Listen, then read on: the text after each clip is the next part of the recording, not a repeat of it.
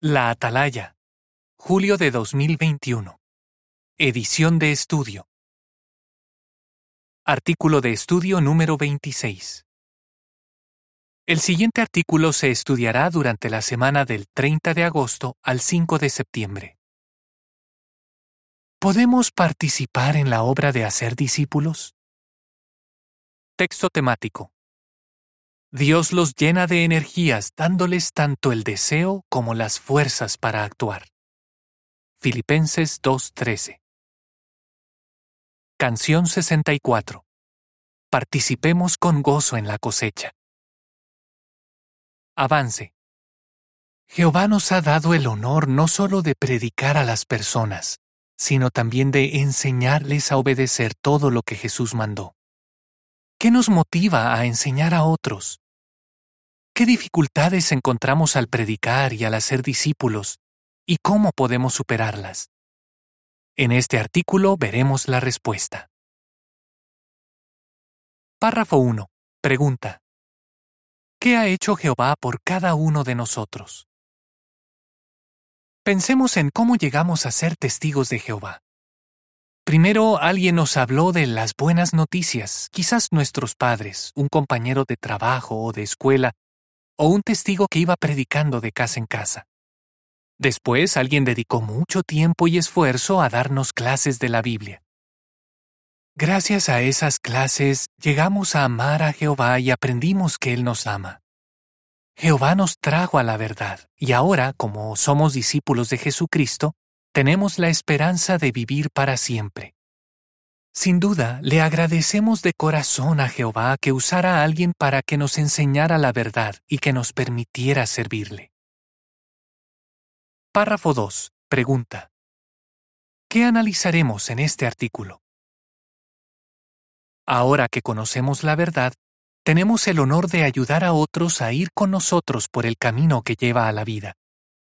A algunos hermanos no les cuesta predicar de casa en casa, pero sí les cuesta ofrecer y dirigir cursos bíblicos. ¿Nos pasa a nosotros lo mismo? En ese caso, seguro que nos ayudarán algunas de las sugerencias de este artículo. Analizaremos qué nos impulsa a participar en la obra de hacer discípulos. También veremos cómo podemos superar las dificultades que tal vez nos impidan dirigir un curso bíblico. Pero primero veamos por qué no debemos solo predicar las buenas noticias, sino también enseñar. Jesús nos mandó predicar y enseñar. Párrafo 3. Pregunta. ¿Por qué predicamos? Cuando Jesús estuvo en la tierra, les encomendó a sus discípulos una obra que tiene dos partes. Primero les dijo que predicaran las buenas noticias del reino y les mostró cómo hacerlo. Mateo 10.7 y Lucas 8.1. Entre otras cosas, les explicó qué hacer cuando la gente aceptara el mensaje del reino y qué hacer cuando lo rechazara. Lucas 9.2 a 5. También predijo hasta dónde llegaría su predicación, pues aseguró que darían testimonio a todas las naciones. Mateo 24:14 y Hechos 1:8. Sin importar la reacción de las personas, tenían que hablarles sobre el reino de Dios y sobre lo que éste hará. Párrafo 4. Pregunta. Según Mateo 28, 18 a 20, ¿qué debemos hacer además de predicar el mensaje del reino? ¿Cuál es la segunda parte de la obra que les encomendó Jesús a sus discípulos? Les dijo que enseñaran a las personas a obedecer todo lo que él había mandado. Ahora bien, ¿se limitaría esta obra de predicar y enseñar solo al siglo I, como algunos dicen? No, pues Jesús indicó que esta obra tan importante continuaría hasta nuestros días, hasta la conclusión del sistema. Mateo 28, 18 a 20 menciona. Jesús se acercó y les dijo, se me ha dado toda la autoridad en el cielo y en la tierra. Así que vayan y hagan discípulos de gente de todas las naciones. Bautícenlos en el nombre del Padre, del Hijo y del Espíritu Santo. Enséñenles a obedecer todo lo que yo les he mandado. Y recuerden, estaré con ustedes todos los días hasta la conclusión del sistema. Parece ser que Jesús dio este mandato en la ocasión en la que se les apareció a más de 500 discípulos suyos. Y en la revelación que le dio a Juan, indicó claramente que quiere que todos sus discípulos ayuden a otras personas a aprender sobre Jehová.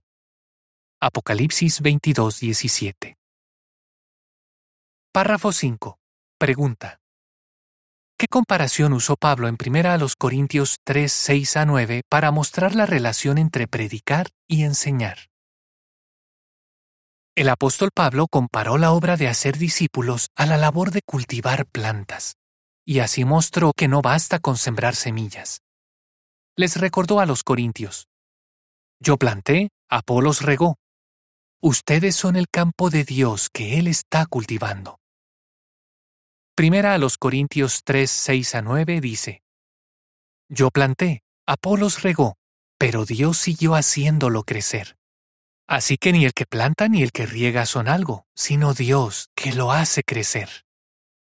Ahora bien, el que planta y el que riega son uno, pero cada persona recibirá su recompensa según su trabajo. Porque nosotros somos colaboradores de Dios. Ustedes son el campo de Dios que Él está cultivando el edificio de Dios. Los que trabajamos en el campo de Dios no solo plantamos las semillas, sino que las regamos y estamos muy pendientes de su crecimiento. Pero sabemos que es Dios quien hace que las semillas crezcan. Párrafo 6. Pregunta. ¿Qué implica nuestra labor como maestros? Buscamos a quienes tienen la actitud correcta para obtener vida eterna. Para que lleguen a ser discípulos, tenemos que ayudarlos a 1. Entender.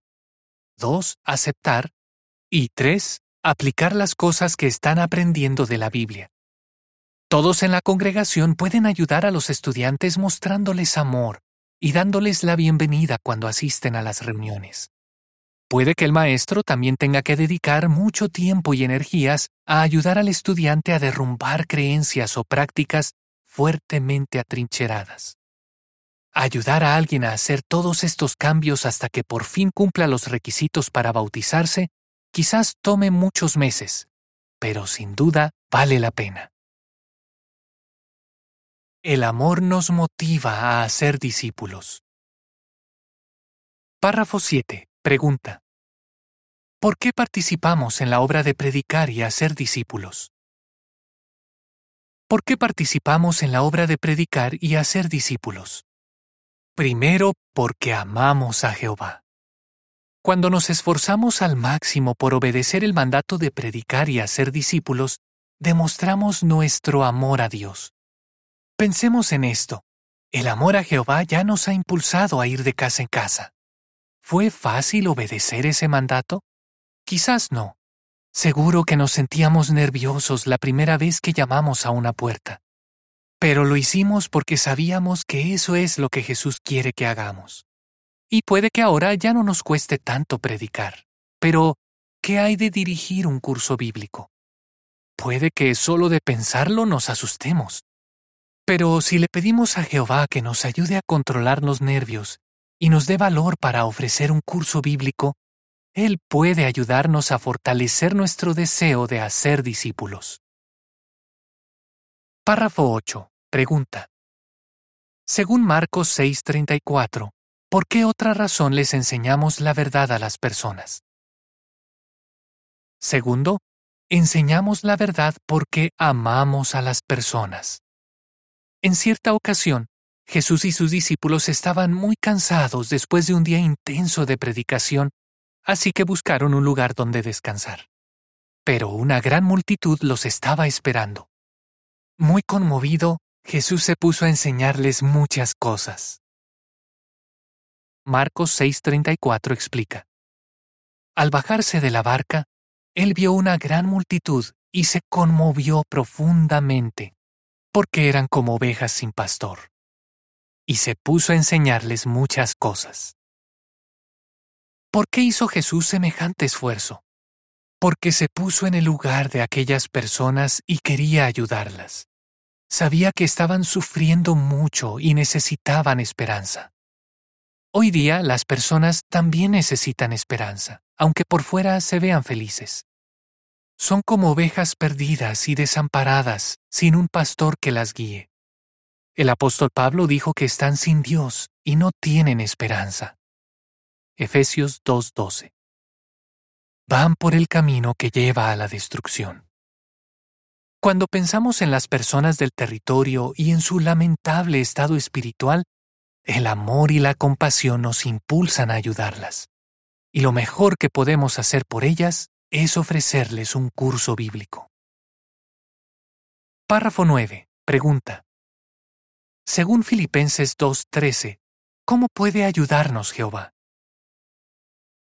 Quizás no nos atrevemos a ofrecer un curso bíblico porque sabemos que para dirigirlo hay que dedicarle mucho tiempo.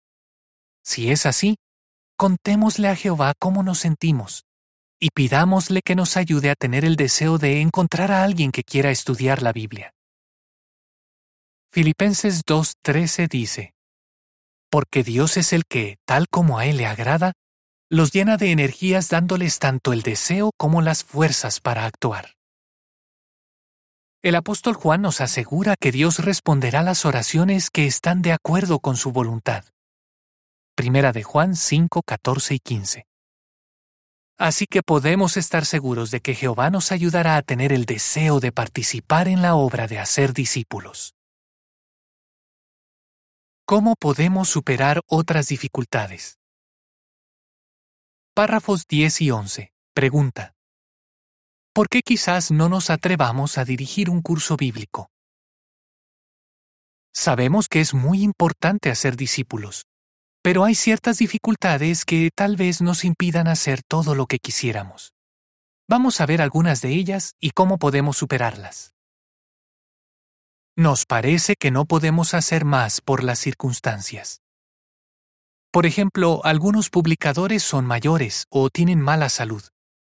Si ese es nuestro caso, pensemos en una de las lecciones que nos ha enseñado la pandemia del COVID-19, que se pueden dar clases de la Biblia por teléfono o por Internet. Así que tal vez podamos iniciar y dirigir un curso bíblico desde la comodidad de nuestra casa. Y eso no es todo. Algunas personas quieren estudiar la Biblia, pero no pueden hacerlo a las horas a las que los hermanos normalmente predican. ¿Podríamos ofrecernos para darles clases cuando a ellas les conviene? Quizás temprano por la mañana o tarde por la noche. Jesús enseñó a Nicodemo de noche porque así lo prefirió Nicodemo. Párrafo 12. Pregunta. Si nos parece que no estamos capacitados para enseñar, ¿qué tres cosas reforzarán nuestra confianza? Nos parece que no estamos capacitados para dirigir un curso bíblico. Quizás pensemos que nos falta conocimiento o que tenemos que mejorar como maestros. En tal caso, pensemos en tres cosas que reforzarán nuestra confianza. Primero, Jehová piensa que sí estamos capacitados para enseñar a otros. Segundo, Jesús que tiene toda la autoridad en el cielo y en la tierra, nos ha mandado enseñar. Y tercero, no estamos solos. Al igual que Jesús, podemos confiar en que Jehová nos ayudará a saber qué decir. Además, podemos hablar con el superintendente del grupo de predicación, con un precursor hábil o con un publicador de experiencia para que nos ayuden a iniciar y dirigir un curso bíblico. Si los acompañamos a uno de los suyos, podemos aprender a ser mejores maestros. Párrafo 13. Pregunta. ¿Por qué debemos estar dispuestos a adaptarnos? Nos parece difícil adaptarnos a los nuevos métodos y a las nuevas herramientas. Nuestra manera de dirigir cursos bíblicos ha cambiado. La principal publicación que ahora utilizamos, Disfrute de la Vida, exige que nos preparemos para las clases y que las dirijamos de una manera diferente a como lo hacíamos antes. Leemos menos párrafos y conversamos más con el estudiante. Usamos más videos y herramientas electrónicas como JW Library. Si sentimos que nos cuesta utilizar estas herramientas, pidámosle a alguien que nos enseñe a usarlas. No es fácil adaptarnos a los cambios, por lo general preferimos hacer las cosas como las hemos hecho siempre. Pero con la ayuda de Jehová y de nuestros hermanos, nos resultará más fácil adaptarnos y hasta disfrutaremos más al dar clases de la Biblia. Como dijo cierto precursor, este nuevo método es un soplo de aire fresco para el estudiante y también para el maestro. Párrafo 14. Pregunta A. ¿Qué debemos recordar si nuestro territorio es difícil? Pregunta B. ¿Cómo nos anima primera a los Corintios 3, 6 y 7? Nos parece que en nuestro territorio es difícil iniciar un curso bíblico. Puede que algunas personas no estén interesadas en nuestro mensaje o incluso estén en contra de nuestra obra. ¿Qué nos ayudará a mantener una actitud positiva? Recordemos que en este mundo tan inestable, las circunstancias de la gente pueden cambiar de un día para otro, y que quienes no mostraban interés tal vez lleguen a reconocer sus necesidades espirituales más adelante. Algunas personas que siempre rechazaban nuestras publicaciones, con el tiempo aceptaron un curso bíblico. Además, sabemos que Jehová es el dueño de la cosecha. Quiere que sigamos plantando y regando, pero Él es quien se encarga de que la semilla crezca. Primera a los Corintios 3, 6 y 7. Por otro lado, ¿cuánto nos anima recordar que, aunque ahora mismo no dirijamos un curso bíblico, Jehová nos recompensa por nuestros esfuerzos, no por nuestros resultados?